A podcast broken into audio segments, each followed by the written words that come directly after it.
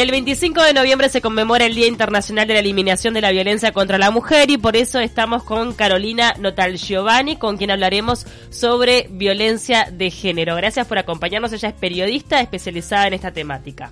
¿Qué tal? Muy buenos días. Muchas gracias por la invitación y bueno, buenos días para la audiencia también. Muchas gracias Carolina por estar con nosotras. Bueno, ¿qué significa en principio la conmemoración de este día para poder hacer visible una problemática que nos afecta tanto? A mí me parecía importante, eh, como previa, bueno, en el marco de este mes y como previa del 25, em, hablar, sí, sobre lo que es la violencia basada en género, la violencia hacia las mujeres, enfocándolo desde una perspectiva que, eh, desde mi punto de vista, está poco abordada en Uruguay. Eh, esto también lo dicen muchos de los técnicos que están trabajando en la temática, que tiene que ver con el trabajo con los varones, ¿no?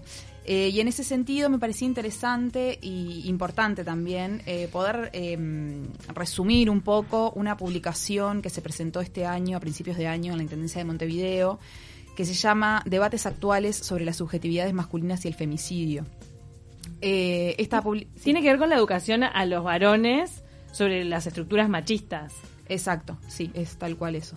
Em, tiene que ver con eso. Esta publicación, eh, bueno, fue mm, participaron distintas instituciones, el Centro de Masculinidades y Género, la División de Políticas de Género del Ministerio del Interior, la Facultad de Psicología, de Ciencias Sociales y UNFPA elaboraron este documento que lo que lo que mm, contiene en realidad es una síntesis de eh, dos presentaciones que las hizo una especialista mexicana que se llama Geru Aparicio, es psicóloga, especialista en victimología, perspectiva de género y masculinidades ha realizado muchas capacitaciones en la temática trabajando con varones y también en particular en el Ministerio del Interior en Uruguay. Ahora, ¿por qué se hace con varones y no con la sociedad en general cuando hablamos de que el machismo nos atraviesa a todos, inclusive también a las mujeres? ¿Por qué puntualmente trabajar con el varón? Claro. Em, bueno, por un lado, un poco por lo que decía al principio, ¿no? Que a nivel de lo que ha sido em, la agenda de derechos en términos de género, se ha trabajado por una cuestión lógica y evidente de que las mujeres hemos sido las más rezagadas en todos los ámbitos. Entonces empezó por ese lado, ¿no? O sea, el, feminismo cuando surge empieza desde las mujeres. El empoderamiento femenino. El empoderamiento femenino, adquirir derechos. Y ahora estamos en un punto donde en Uruguay, muy, de manera muy, este disminuida todavía, ¿no? Se empieza a hablar de a poco de la necesidad de empezar a trabajar con los varones. ¿Por qué? Por supuesto que hay que seguir trabajando con las mujeres, ¿no? En la autonomía, en el empoderamiento, en que también las mujeres eh, aprendamos a detectar posibles situaciones de violencia antes de que pasen. Pero es necesario empezar a deconstruir lo que se llama el modelo de masculinidad hegemónico. ¿Qué quiere decir el modelo de masculinidad hegemónico? Bueno, básicamente es cómo los varones o cómo los hombres aprenden a ser hombres y qué significa para un hombre sentirse hombre.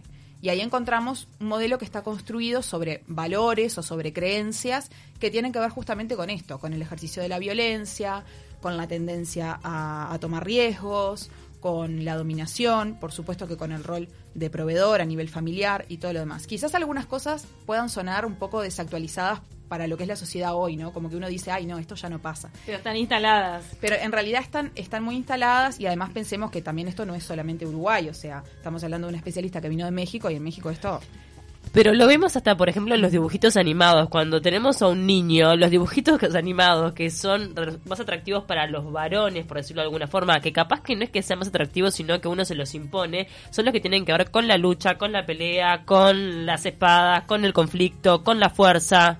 Mm-hmm. O sea, entonces ya a partir de ahí, desde los primeros años, desde lo, a lo que lo exponemos en la pantalla, hay como una tendencia. Quizá haya una determinación biológica que lleva más a lo físico en un niño chico, pero que el, trabajo debería estar apuntado, creo que es lo que se está intentando hacer, a que eso no se traduzca en, patrones de dominio después, ¿no? Más allá de que de repente el niño chico, el, varón, uno lo puede ver cuando no tiene demasiada pauta cultural todavía, sí es más físico en su mayoría. Es más físico. Eh, hay, hay una determinación, pero que eso no se traduzca después culturalmente a que esa relevancia de lo físico cuando es chico signifique un dominio del sexo femenino cuando es grande.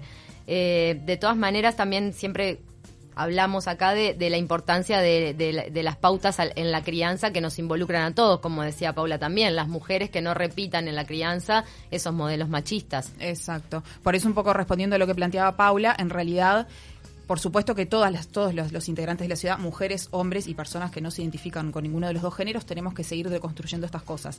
Pero a nivel de lo que es la política pública o las políticas públicas junto con la sociedad civil, que es de donde vienen las, las grandes medidas, digamos, los grandes planes que abarcan todo este tipo de cosas, eh, es como que lo que está faltando o lo que habría que empezar a trabajar a partir de ahora es, es esto, ¿no? Y esta publicación plantea, porque va a la raíz del problema. Eh, esto es importa, me parece importante porque va a la raíz de- del problema porque va a lo que es la, el, el causante de la violencia futura, digamos, ¿no? Que Claro. es la, cómo se construyen los varones, ¿no? Sobre qué valores y sobre qué creencias. Y acá sí me parece importante destacar que eh, tanto en esta publicación como también la Organización Mundial de la Salud plantean el modelo de masculinidad hegemónico como un factor de riesgo tanto para las personas que conviven con ese varón que se, se construye como, como violento, como agresivo, como para el, para el propio varón. Y esto es otro aspecto que hay que, que hay que mencionar también, que este modelo de masculinidad genera perjuicios también muy grandes para los propios varones. Y si nos ponemos a pensar, este, las estadísticas lo muestran. Son los que tienen mayores índices de suicidio, los que protagonizan mayor cantidad de homicidios cometidos por, a su vez por otros hombres, los que protagonizan mayores siniestros de tránsito. Y que incluso a la, eh, a la hora de, mm, del tema de los femicidios, cuando matan a su, a su pareja, esposa, lo que sea, después se suicidan. Eh, es lo más frecuente. Exacto, y bueno, ahí eso lo, lo podemos este, encadenar también a otro aspecto que, que es un poco eh, hacia, hacia lo que se busca, ¿no? hacia lo que habría que tender, que tiene que ver con cómo gestionar las emociones y cómo gestionar las frustraciones. Eh, Ah, ese es un capítulo re importante. Aquello Sí. de los hombres nos lloran, que nos persigue hasta nuestros días Claro. y que también le genera una presión imponente al hombre al momento de encarar su vida adulta, porque tiene que ser proveedor, no puede mostrar sus emociones, tiene que mostrarse fuerte, tiene que, ¿no? Todo eso de que, como decías vos, hace al, al valor del ser hombre que tiene que ir cambiando desde la raíz. Claro, porque es que si no, no va a tener cual. una solución. El feminismo les conviene también, también hasta en, hasta en los vínculos, en relación que tienen que tienen con sus propios hijos. Sí. Eh, no solo no solo le conviene o sea le conviene a toda la sociedad pero no no no solo que convenga sino que este en la medida en que este cambio no se empiece a dar en los varones eh, y acá voy a citar textual una frase del texto dice si no incluimos a los varones no podemos hablar de un cambio a nivel estructural en el mediano o largo plazo Totalmente. o sea eh, todo lo que se ha hecho por supuesto que es muy valioso hemos avanzado un montón pero ya estamos como en un momento de dar como un paso. Claro, una Sí. cosa es que la mujer reclame sus derechos, se empodere y otra cosa es que cambie el modelo de cómo sentirse hombre en esta sociedad, que es donde está el, el, germen de esta violencia que vivimos. Ahora, ¿qué tanto aporta este movimiento feminista un tanto radicalizado que, según las feministas, es necesario porque son de repente las que están adelante, las que empujan y las que pueden llegar a generar el cambio, pero que también generan un gran rechazo en los hombres? Eh, que porque realmente no los integra, porque no, no los hace parte, porque les dice que en la marcha tienen que ir atrás, porque hay como este cierta, no sé, eh, posición del hombre un tanto negativa. Sí. Bueno, yo ahí tengo un tengo una, una opinión, una reflexión que por supuesto que es personal, no, no, no es basada en este, en este estudio ni nada. Que es, es verdad que hay sectores del feminismo y hay mujeres que se sienten violentadas o que pueden llegar a ser violentadas en situaciones como la marcha, por ejemplo, o en otras situaciones donde participan varones, o que entienden que esos espacios son de mujeres esos días puntuales, que habrá otras instancias en las cuales puedan participar varones y mujeres. No me parece que sea algo generalizado, y vuelvo ahora sí a la publicación, Geru Aparicio, que es feminista y además es técnica, es, psicóloga, es victimóloga, trabaja con hombres a nivel terapéutico, trabaja con hombres a nivel de lo que son los testimonios de los hombres en los peritajes a nivel judicial, hombres agresores. Eh, ella ha trabajado mucho en esta temática en, México y es feminista, o sea, y, y vino acá a exponer sobre este tema. Entonces, eh, pueden haber mujeres que se sientan este, amenazadas, por decirlo de alguna forma, frente, frente a la presencia de varones en ciertos espacios, pero no es lo general. Y a su vez también, este, no sé hasta qué punto eh, este cambio tiene que ir como metido adentro del feminismo, ¿no? Me parece que son cosas que Sí. se tocan en, en ciertos puntos de contacto, por supuesto. Van al- hacia el mismo lado, se enfocan en lo mismo, que es eliminar la violencia contra la mujer. En el Exacto. tema del radicalismo, del feminismo, eh, radicalismo, ismo, ismo, eh, las feministas radicales cuando a veces proponen cosas así como que los varones vayan atrás de la marcha, me parece que es también un tema de protagonismo. Me da la sensación. Bueno, sí, siempre el, el argumento va desde el lado de que en ese momento el- la protagonista debe ser la mujer y por qué van a tomar un espacio de protagonismo otra vez los hombres con todos los espacios que han tenido Claro, históricamente. Claro, pero mi reflexión va a que, a que no lo hacen parte. Bueno, de hecho, Entonces no hacen parte al hombre cuando la el hombre lucha. es necesario. De Re, hecho, re. hay estudios que No- hablan no de una, una- Sí. un, re- un rebrote de la violencia como contracara de, este- De la- de de la radicalización del feminismo como una respuesta por parte del hombre que ya no sabe dónde pararse, que también está aportando a este rebrote de violencia. Ahora, también un- otro tema que se pone sobre la mesa cuando se habla, no, venimos avanzando, el feminismo, hay que dar un nuevo paso. ¿Ese avance es notorio en todos los sectores de la sociedad?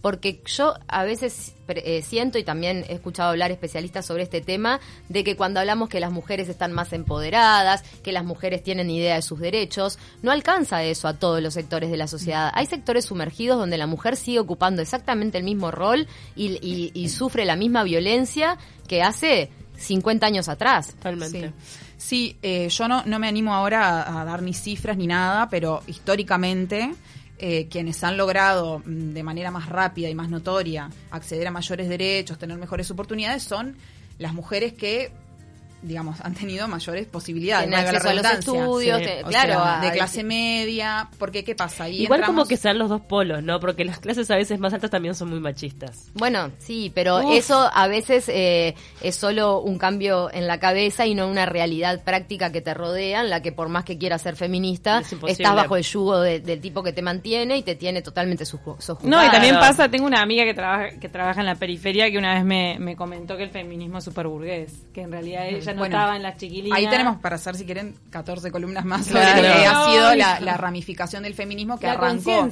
con el feminismo sufragista, con mujeres, sí, de clase media y demás, y después empezaron primero las eh, afro, no, pero y las negras que hacemos, las migrantes, ¿no? Las de, todas las mujeres de diferentes etnias, las pobres, las ricas, pero yo también sufro violencia, y ahí se fue diversificando, ¿no? Claro, pero el tema es que hay mujeres que de repente, como tienen que solventar o ser jefas de hogar, que, eso también te pone en una posición de, de desigualdad total hacia el hombre cuando el hombre se borra, que cuántas jefas de hogar hay, eh, de mujeres que tuvieron que hacerse cargo de los hijos, de la casa, de todo, porque el hombre se borró.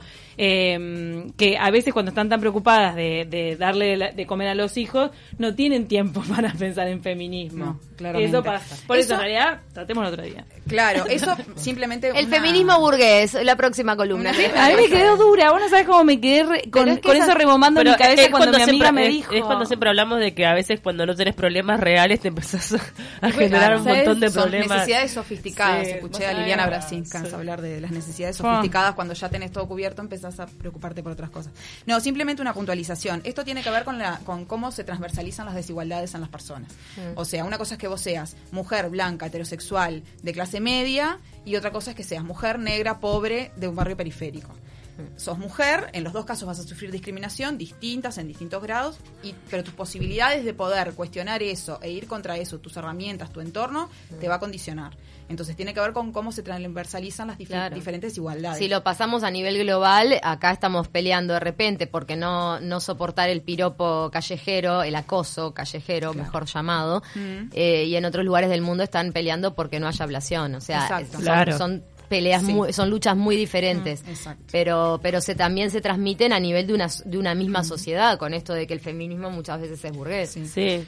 Otra- y a veces están luchando para que no las maten, claro, es así. Quería redondear un poco este el, el tema de las masculinidades y hay una, una puntualización que me parece importante porque a veces también se tergiversa un poco o se malinterpreta, ¿no?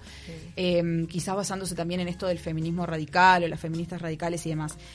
Que lo plantea Jero Aparicio en esta publicación. Lo que dice es, lo que se quiere transformar es un sistema de creencias. El enemigo no es una persona, no somos enemigos. Es un sistema de creencias que nos habla de un ejercicio de poder. Claro. O sea, acá no es personas contra personas, no es varones contra mujeres, Eso no es- me parece que es la clave. O sea, el enemigo es el Exacto. sistema de creencias en el que estamos, no el hombre tal o lo- el que el- también ese hombre es hijo del mismo sistema de creencias que somos nosotras. Exacto. Y Está bueno eso. mm, es importante porque, porque, bueno, a veces se plantea como en términos de partido de fútbol y en realidad nada más alejado de la realidad, valga la redundancia. Totalmente. Eh, y otra cosa importante que tiene que ver con cómo, cómo han abordado tanto en México como en Costa Rica, que ya tiene 20 años de trayectoria en el, en el trabajo con varones. Aunque no se traduce demasiado en los hechos. Sí, mm, no, no me animaría, no conozco tanto la realidad. La tasa de de- femicidios en México y No, el en México es impresionante. son re sí. machistas, es tremendo. Eso sí, por supuesto. En el caso de Costa Rica me refería. Y en no- Costa Rica también con las pandillas es una locura. Lo que el rol que ocupan las mujeres en los grupos pandilleros es, es tremendo. Pero eso qué, qué interesante el estudio que hace esta mujer, eh, esta académica, que lo hace en México y lo trata de trasladar a otros lados. Me parece Sí. súper valorable. En realidad es, eh, esto en particular, esta publicación no es un estudio, es una, una- un conversatorio donde ella participó, son dos conversatorios en realidad, y sobre eso se hizo esta publicación y se presentó en Uruguay, bueno, lo que comentaba al principio. Y una cosa importante es cómo eh, el abordaje que ella plantea, porque ella dice, por ejemplo, bueno, eh, hay que eh, trabajar la violencia, lo dice desde su experiencia, ¿no? Con, trabajando con varones. Hay que trabajar la violencia desde la construcción de hacia dónde queremos ir, de qué modelo de masculinidad queremos. Es como prevenir la violencia sin que el foco sea hablar de violencia. Entonces ahí es cuando plantea ella el trabajo, por ejemplo, con jóvenes, el tema de la paternidad, la ética del cuidado, la división sexual del trabajo, Wow. todo lo que son derechos sexuales y reproductivos de los varones. Entonces, ¿qué es lo que se hace? Se genera un caldo de cultivo para que en el futuro esa violencia no exista, pero sin estar todo el tiempo poniendo el foco en la violencia, porque Claro. es lo que ella detectó. Detectó que el parámetro, un, un patrón que se repetía en todos los varones que ella trataba, es que no se reconocían como violentos. Es como cuando uno- Claro. Haciendo un paralelismo y salvando todas las diferencias, Claro. cuando un adicto quiere salir, re- eh, o sea, quiere no, eh, está este, sumido en esa realidad de la adicción y muchas veces la persona no hace el reconocimiento de que tiene un problema. Bueno, esto es lo mismo. Entonces, si la persona no reconoce que ejerce violencia, es muy difícil poder trabajar. Entonces dijeron, Pero bueno, que está naturalizado a tal nivel que se hace invisible. Exacto. Lo- está muy naturalizado. Entonces dijeron, bueno, por el lado de hablar de la violencia no vamos a entrar. El mejor Entonces, ejemplo es el del piropo. De verdad, en ciertas generaciones está tan naturalizado que es invisible como un acoso, que es invisible para la persona que te dice, pero te estoy diciendo algo lindo y te lo, te lo argumentan. Y seguramente la intención no sea mala, pero no logran ver el problema que hay. Claro, exacto. Sí, sí. Tal Nos cual. llegan mensajes de los oyentes. Norberto dice, el feminismo ganó la calle para su reivindicación. Como hombre acompaño la lucha, no participo de la marcha, es su lugar. Por Bien, lo que bien. mencionábamos. Quiero, en base a ese mensaje, quiero hacer una acotación más, que es, de a poco van surgiendo, no solo en Uruguay, en muchos otros países, también espacios de varones o grupos de varones que empiezan a hablar y a tratar todas Sí. estas temáticas. ¿A qué voy con esto? Lo que decía eh, hace un rato. Hay cosas que hacemos juntos y que es necesario que las hagamos juntos y hay cosas que, bueno, necesitamos las mujeres trabajarlas por nuestro lado y los hombres por el lado de ellos. Por eso los encuentros de varones normalmente, los que yo he conocido por lo menos, son de varones, o sea, no hay mujeres, porque ya de por sí para un hombre sentarse a hablar de lo que le pasa, su sensibilidad, sus emociones, que quiere llorar y no puede, que, que maltrata a su pareja y no sabe cómo solucionarlo. Imagínense si ahí nos metemos las mujeres, o sea, no van a hablar de nada. Al contrario, se van a vivir peor, va, va a venir toda esa cosa de mantener como esa postura de del macho que no que no Claro, tiene podés trabajar los distintos puntos de vista según los roles que nos ha tocado encarnar en la sociedad, porque no es lo mismo encarnar el rol de una mujer que el de un hombre en una sociedad, más allá de que estamos tratando de salir de esta división de géneros dicotómica también, ¿no? Pero ni hablar que son distintos lugares desde donde abordar el tema. Me hace acordar esto que mencionás al video, no sé si era una publicidad o fue viral, pero recuerdo argentino que eh, frente a- al acoso callejero que hacía uno cuando pasaron pasaban dos gu- gurisas, otro hombre le decía, oh, pará, boludo, ¿qué te Sí, pasa? tal- ¿Por qué te gustaría que te, te- pasara digan eso, esto, que a tu ta- hija? Este, y era como un poco la reflexión del hombre hacia el hombre y no del lado de la mujer. Sí. Sí. Igual me parece que hay un cambio en las nuevas generaciones, ¿no? No, no, no sé si hay estudios este, que, que comprueben eso, me imagino que debe ser bastante diferente de acuerdo al país en el que se encuentran. Sí. Pero uno al menos este, lo está mirándolo desde afuera, nota como que las nuevas generaciones son bastante más inclusivas y respetuosas. Sí, eh, así por sensación térmica uno diría que sí. Sí. Yo eh, datos actuales actuales no, no no tengo ahora, pero hace algunos, no sé, tres años atrás, que fue cuando yo estaba haciendo el, el posgrado de género, recuerdo claramente que cuando hablábamos de las estadísticas vinculadas a lo que es la división sexual del trabajo, se veía que atrás de esa apariencia de este somos más igualitarios, ahora los hombres también cocinan, cambian los pañales y todo lo demás.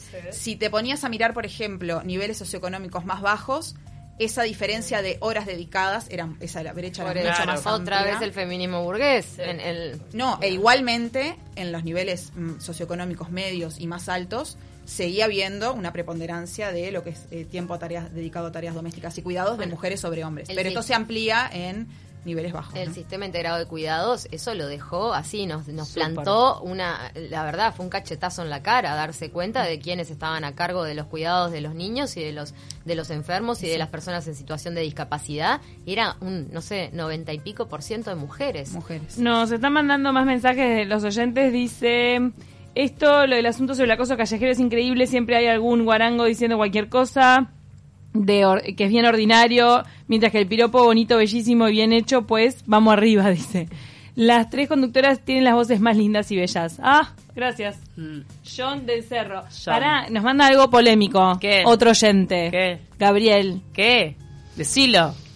Hoy, 19 de noviembre, es el Día del Hombre.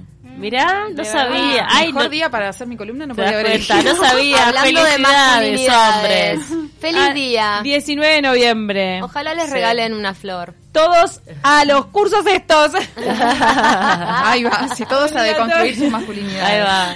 Hoy te regalo un curso de masculinidad. Ahí va. Hay uno que los están, la intendencia da una serie de talleres. Darío- ¿no? Una sí, multiprocesadora. es de Darío Ibarra. Lo que decía hoy del Centro de Masculinidades, Ahí. Eh, que, es, que es parte de la sociedad El civil. electrodoméstico a el día de la madre es lo peor que te puede pasar en la vida. Por eso. A ellos le regalaron una corbata. A Gabriel le mandaron una, como que es un flyer, vamos a decirle, que tiene un cuello y una corbata. Bien, Eh, y- que y dice te- Feliz Día del Y Hombre. te regalaron un bombón, algo como que, bueno, no sé, pues. Es bombón. ¿Puedo hacer una, una Sí. pequeña puntualización ya para redondear? Eh, que también otro aspecto importante de por qué trabajar en este tema tiene que ver con las políticas públicas en su mayoría, no solo en Uruguay, en todas partes, van al problema de la, van a atacar el problema de la violencia cuando la violencia ya está. Pensemos en el programa Tobilleras, que es un programa que ha sido exitoso en su inmensa mayoría, que nadie lo va a poner en entredicho, pero ataca la violencia en una situación totalmente emergente y de riesgo vital para la mujer. Entonces, lo que plantea esta especialista y bueno, todas las instituciones que participaron de, la publicación es, nosotros queremos llegar antes, no, cuando la no solo cuando la violencia ya está instalada. Y eh, de ahí la importancia de la prevención ¿no? y de trabajar todos estos temas. De Bien. empezar a trabajarlos por lo menos. Igual, digo, se evita que se llegue a lo mortal y que, que es el femicidio. Sí, igual de todas formas cuando uno, este, lo de las tobilleras tiene otras patas que se deberían trabajar un poco más, que es el apoyo psicológico que se le da a los dos integrantes de la pareja ante, ante esa situación, que a veces no es obligatorio. Sí. Entonces Claro. es complicado porque vos le pones una tobillera a una persona, pero ni la persona que tiene la tobillera ni el supuesto agresor o el agresor están teniendo un acompañamiento para revertir la situación. Entonces decir, pero ¿para qué me pones la tobillera si igual esto no va a cambiar? Me sacás la tobillera y va el conflicto va a volver.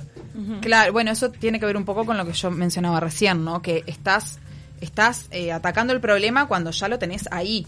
Entonces, claro, Claro.